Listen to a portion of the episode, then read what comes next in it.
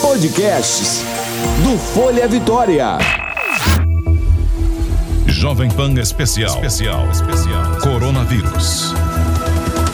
Com Patrícia Skauser e Paulo Rogério. Pan News Vitória. Doutora Filomena Alencar já está conosco. Bom dia, doutora. Bom dia, Patrícia.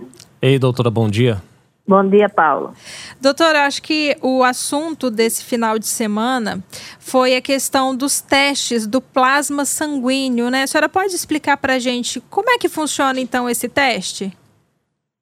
Você quer saber da, do uso da utilização do plasma, do plasma para tratamento? Isso, para tratar primeiro, pacientes. É, o plasma é a parte do sangue que é líquida e que contém, quando a pessoa adoece, anticorpos. Então, toda pessoa que adoece, ela produz anticorpos contra o agente que foi que lhe infectou.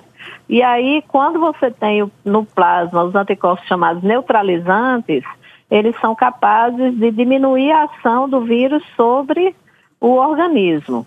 O que se tem é que, na verdade, ainda é um tratamento que tem, é, não tem sido liberado ainda, embora tenha sido planejada a liberação tanto pelo FDA como pela Anvisa, tem que ter uma parceria com os hemocentros, porque por causa da segurança, porque todo material sanguíneo ele deve ser usado com segurança. Então, o que, é que vai acontecer? A pessoa tem uma velocidade de produção de anticorpos durante a doença.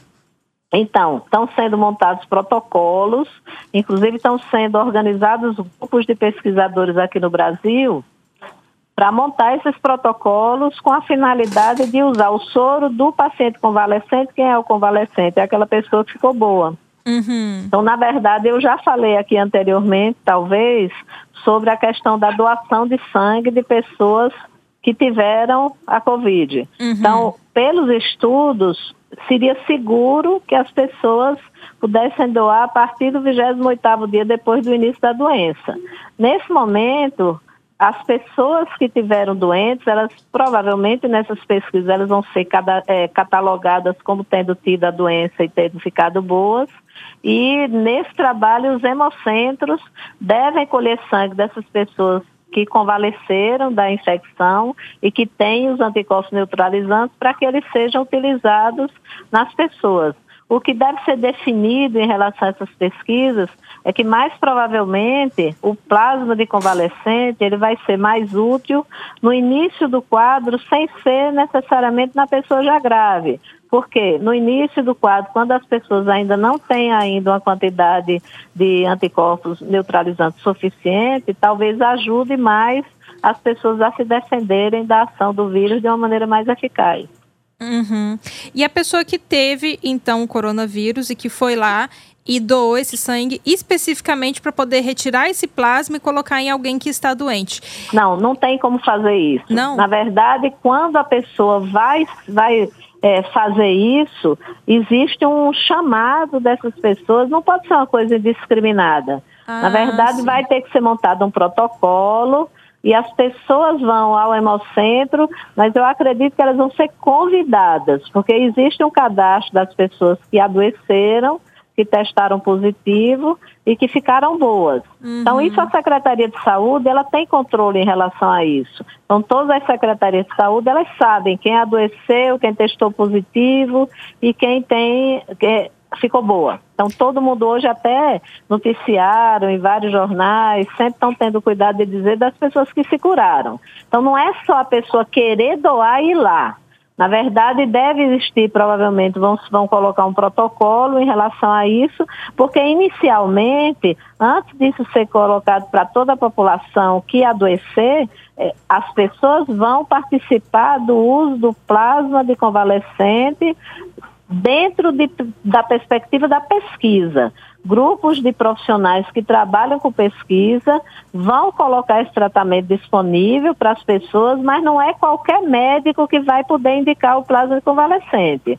Isso aí vai ser analisado em forma de pesquisas para os profissionais que trabalham com essa questão verificarem se realmente vai surtir o efeito esperado. Uhum. Então, uma coisa é você publicar dados com uma quantidade pequena de pessoas, Mas você há de convir que um, um trabalho que envolve colocar as pessoas para receberem um produto sanguíneo de outra pessoa que teve doente, isso tem que haver um controle muito grande e tem que haver uma responsabilidade em relação ao resultado desse tratamento que seja analisada por pessoas que estão acostumadas a analisar resultados de pesquisa, porque senão pode dar um resultado que na verdade não é real pode ser uma coisa que aconteceu ao acaso, da pessoa melhorar e não ser por causa do plasma. Se acredita que seja uma, uma perspectiva de tratamento, porque isso já, já vem há muitos anos, se usa de plasma de convalescente a retirada de anticorpos para você oferecer aos pacientes. Inclusive, já tem pessoas falando em trabalho com o uso de imunoglobulina humana, que é um, o anticorpo, que é, é a imunoglobulina humana, ela é usada em várias situações é, para tratamento, isso já existe. Mas especificamente para o Covid, o pessoal está estudando isso também. A questão do plasma convalescente e talvez ainda a questão da imunoglobulina, que a gente chama quando tem um agente específico, eventualmente hiperimune. Isso aí deve ser normatizado nos próximos dias, mas para pesquisa inicialmente. A pessoa não vai poder chegar lá e dizer, ó, oh, eu tive Covid, provavelmente não vai ser assim. Uhum. Tá? E doutora, é, uma pessoa que doou então esse plasma, né? Ela consegue. Mas doou o sangue, o, sangue... o plasma vai ser retirado pelo hemocentro. Isso. É, quantas pessoas podem ser beneficiadas com esse plasma? E aí é difícil, isso não tem Mas ainda é só um ou não? É em mais? relação a isso. A pesquisa vai servir para isso. Na verdade, você vai ter que ver, provavelmente eles vão medir os níveis de anticorpo e vão determinar o que é necessário para cada pessoa. Não dá para a gente saber especificamente nessa situação antes de serem feitas as pesquisas. Uhum. E essa pesquisa ela vai se concentrar em São Paulo, é isso? Olha, inicialmente eu ouvi vários pesquisadores que estão se reunindo em São Paulo, mas pode ser feito de forma multicêntrica. Isso vai depender do quanto de, de pesquisadores têm disponibilidade para realizar isso. Eu ouvi uma entrevista também de uma médica em Brasília, falando, é no Distrito Federal, na verdade, falando sobre a iniciativa também de colocar em estudos isso já está sendo discutido, então, em vários setores com os hemocentros. Então, acredito que a gente vai ter notícia desses centros que vão é, ser envolvidos nessa pesquisa ao longo desse período de talvez 7, 15 dias, mas precisa que seja aprovado primeiro, que o grupo decida como vai ser a pesquisa, isso é tem todo um cálculo de, de amostragem para as pessoas receberem e ser avaliado isso de uma forma científica. Não pode ser uma coisa, chegou, viu um trabalho, tem um trabalho o primeiro trabalho que publicaram eram cinco pacientes só. Então ninguém pega esse trabalho sem fazer a organização é, de número de amostra para tornar uma coisa sendo normatizada como tratamento, sem fazer um cálculo de amostra que dê a possibilidade de você ter um resultado que seja fiel mesmo. Então, nada que é feito com muito poucos pacientes, em geral, é colocado como forma de tratamento sem antes haver uma avaliação mais pormenorizada por pessoas que trabalham com pesquisa. Então, não vai ser qualquer médico que chegar vai lá doar, que eu vou pegar o plasma do seu paciente, não pode fazer isso. Uhum. Na verdade, só pode fazer isso se for liberado pela Anvisa e se houver resultados suficientes para você considerar que isso é uma, um tratamento que vai mais ajudar do que prejudicar os pacientes. Doutora, ontem eu acompanhei a entrevista de um engenheiro aeronáutico lá do Nordeste, que ele uhum. ficou internado na UTI, né? Depois até uhum. os profissionais da saúde é, fizeram uma homenagem para ele quando ele recebeu uhum. alta. E ele contou que ele estava, né, diagnosticado com a Covid-19, ele estava se sentindo bem e que em poucas horas ele começou a sentir falta de ar, foi para o hospital e já foi para a UTI. Em alguns casos é muito rápido assim mesmo a evolução da doença?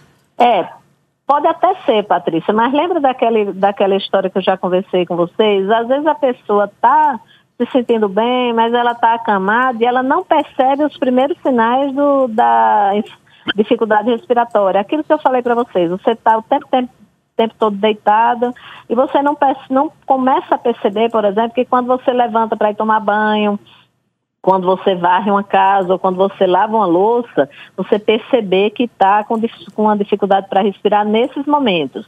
Às vezes acontece isso. A pessoa vai sem perceber que tem a, a dificuldade respiratória e muitas vezes quando chega no hospital já está numa situação mais grave. Isso pode acontecer. Ou pode acontecer de agravar mais subitamente. O que acontece em geral é que as pessoas não percebem inicialmente que elas estão com dificuldade para respirar.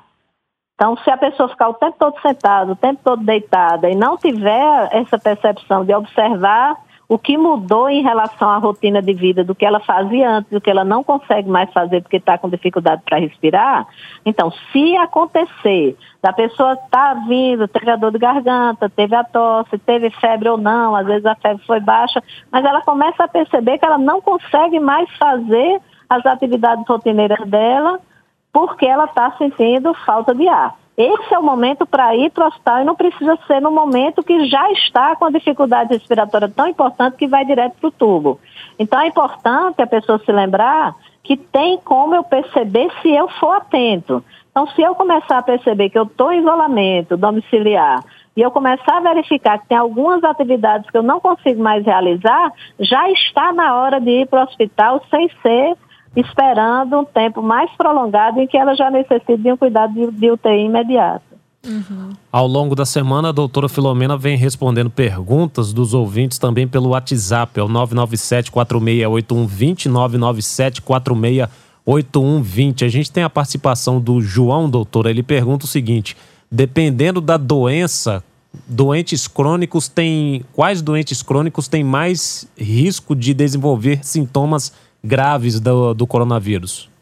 Olha, a gente não gosta de definir qual é mais grave, mas a gente chama atenção, por exemplo, das pessoas com doença pulmonar crônica, que aí inclui a asma com necessidade de muito medicamento ou com dificuldade de controle com os medicamentos habituais, que faz mais crise, essas são pessoas que podem ter maior gravidade. Mas a gente gosta de alertar também para os fumantes. Porque os fumantes, quando eles fumam grande quantidade de cigarro, às vezes eles nem sabem, mas eles já têm uma alteração que o pulmão vai tendo deterioração ao longo do tempo que ele vai fumando. Então o fumante sempre diz, não, não estou sentindo nada, não está acontecendo nada, mas está havendo lesão pulmonar e ele não está sabendo disso muitas vezes. Então as pessoas que fumam muito, principalmente as pessoas nessa época que são fumantes, devem evitar o máximo essa questão de aglomeração também pensando que eles podem ter uma lesão pulmonar, eles se protegerem mais, evitarem de, de saírem sem necessidade, usarem as medidas de precaução em relação à higiene, eventualmente usarem a máscara de forma adequada para ir no lugar tipo supermercado, farmácia, coisas que eles precisam sair, não tem como resolver, mas eles também se considerarem na possibilidade de estarem dentro do grupo de risco. O que eu acho bem importante da gente salientar é a questão dos obesos porque os obesos, eles têm uma situação que pode envolver diabetes, junto com a obesidade, é, hipertensão junto com a obesidade. E as pessoas que são obesas elas têm uma situação que muitas vezes elas não conhecem que é um processo inflamatório que já é crônico na vida delas por causa da obesidade. Então as pessoas dizem, ah, eu sou obeso, mas eu não tenho, mas ele não acompanha a questão da pressão arterial e ele é hipertenso sem saber. Às vezes ele não sabe que ele está iniciando um processo de diabetes sem saber. E também na questão da obesidade, a gente juntando todas essas possibilidades de diabetes, hipertensão, a gente também tem uma restrição respiratória pela própria obesidade. Então, às vezes, a pessoa que é obesa, pelo próprio, pela própria condição de obesidade, elas têm mais dificuldade em relação ao processo da respiração normal. Então, quando a pessoa interna e tem a obesidade, isso dificulta a questão da ventilação do pulmão. Então, a, a obesidade é uma situação que a pessoa tem que ter uma atenção muito especial. Os imunodeprimidos também, eles são de risco. Então, tem os neuropatas que ficam acamados, todas essas pessoas têm o risco, mas eu gostaria de chamar muita atenção da questão das pessoas obesas, delas se protegerem mais, porque muitas vezes elas têm outras condições subjacentes que elas não conhecem, inclusive esse processo inflamatório que é crônico nos obesos. Então, isso é uma coisa que a pessoa tem que estar atenta, porque eu posso conjugar na, na obesidade a diabetes, o, a questão da hipertensão, e eu sem saber que eu tenho isso porque eu sou obeso. Então, isso é importante que as pessoas entendam. Obeso tem mais de um fator de risco eventual que às vezes eles não conhecem e que pode colocá-los em risco de uma maneira mais importante. Doutora Filomena, todo mundo que faz parte do grupo de risco que pegar a Covid-19, ela vai ter complicações ou nem todo mundo, mesmo sendo do grupo de risco, vai evoluir para o mais grave da doença? A gente não tem como dizer isso dessa forma. O que a gente tem que orientar é que essas pessoas do grupo de risco, elas evitem adquirir um inóculo maior do vírus. O que é o inóculo maior do vírus? Quanto mais vírus o meu organismo tem acesso a eles, maior será a necessidade de defesa do organismo. Então, quando eu, eu tenho uma infecção com uma pequena quantidade de vírus, é possível que a pessoa não tenha um desfecho tão ruim. Mas a gente tem que se lembrar que isso é uma condição individual, depende do, que, do momento da pessoa, às vezes ela está com uma fase que ela está respondendo um pouco melhor, mas as pessoas de risco se espera que tenha a possibilidade delas complicarem, mas não é todo mundo. Uhum. Então eles são do grupo de risco, mas não significa que todas as pessoas que estão no grupo de risco vão evoluir para o pior. Então, a gente tem um percentual dessas pessoas que vai evoluir de forma desfavorável e se chama atenção para essas pessoas se protegerem de uma maneira mais efetiva. Elas terem mais cuidado com a exposição, é, terem mais cuidado em não quebrar as regras de biossegurança, a higiene das mãos, evitar tocar o nariz, os olhos e a boca e evitar de ficar perto de pessoas que elas sabem que estão infectadas sem a devida proteção. Então, essas pessoas devem ter mais cuidados, mas dizer que todas elas vão evoluir com gravidade, a gente não pode dizer isso. A gente espera que um percentual maior de pessoas que têm essa condição de gravidade, elas sejam mais prováveis de, de evoluir para um desfecho ruim. Mas isso não significa que são todas. Uhum. E todo mundo que está com suspeita da Covid-19, que tiver febre alta, ela precisa procurar atendimento médico? Olha, na verdade, isso depende da fase da doença. Quando a gente vê as estatísticas que estão sendo publicadas mundialmente, existe um grande percentual de pessoas que vai fazer febre mais baixa. A febre alta no início do quadro, você pode, se persistir, principalmente depois do terceiro, quarto dia, você se preocupar mais. Tem pessoas que respondem mais com febre alta do que outras. Uhum. Geralmente, quando você analisa pessoas mais velhas, tendo mais febre alta, fica mais atento.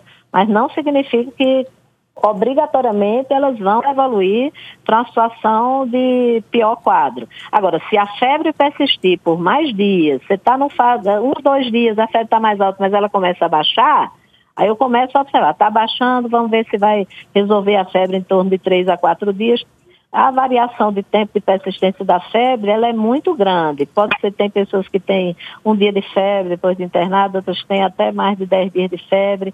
A persistência da febre, principalmente se ela for alta, depois do terceiro dia, acho que é começar a pensar em observar um pouco melhor para ver se não está tendo alguma outra coisa junto que você não percebeu que você está mais ligado na questão da febre porque a febre incomoda e às vezes você negligencia a percepção de uma tosse que está piorando, de uma dificuldade para respirar que você não percebeu. Eu acho mais importante pensar dessa forma. Persistiu a febre, persistiu a febre alta, porque o tempo geralmente de resolução de um quadro viral sem complicações, a maioria das vezes, depois do terceiro, quarto dia, você começa a melhorar da febre.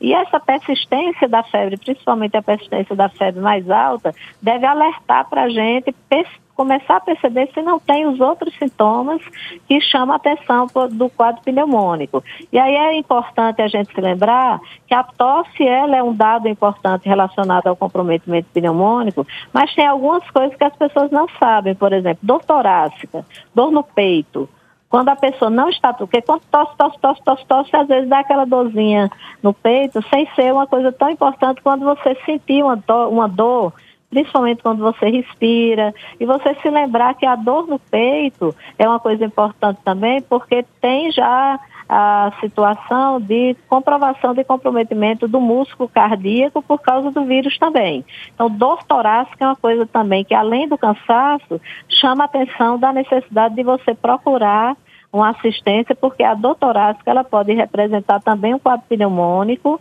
e pode representar, eventualmente, para a pessoa que não conhece, uma dor retroesternal, que pode é, ser sinal de ter um comprometimento cardíaco também. Então, vale a pena chamar a atenção que, além da dificuldade para respirar, a situação de dor torácica em pessoa que está com Covid ou com suspeita de Covid pode ser uma coisa que chama a atenção para a gente procurar o, a unidade de saúde, de preferência hospitalar, é, nesse caso, é, sempre que tiver a doutoráfica também. Uhum. Tá certo, doutora Filomena. Mais uma vez a gente agradece a participação da senhora aqui conosco. Tenha um bom dia. Eu agradeço também, Patrícia. Bom dia. Um bom, bom dia, dia e até amanhã. até amanhã. Tchau, tchau. Jovem Pan. Informação é o melhor remédio contra o coronavírus. 90.5 Pan News Vitória.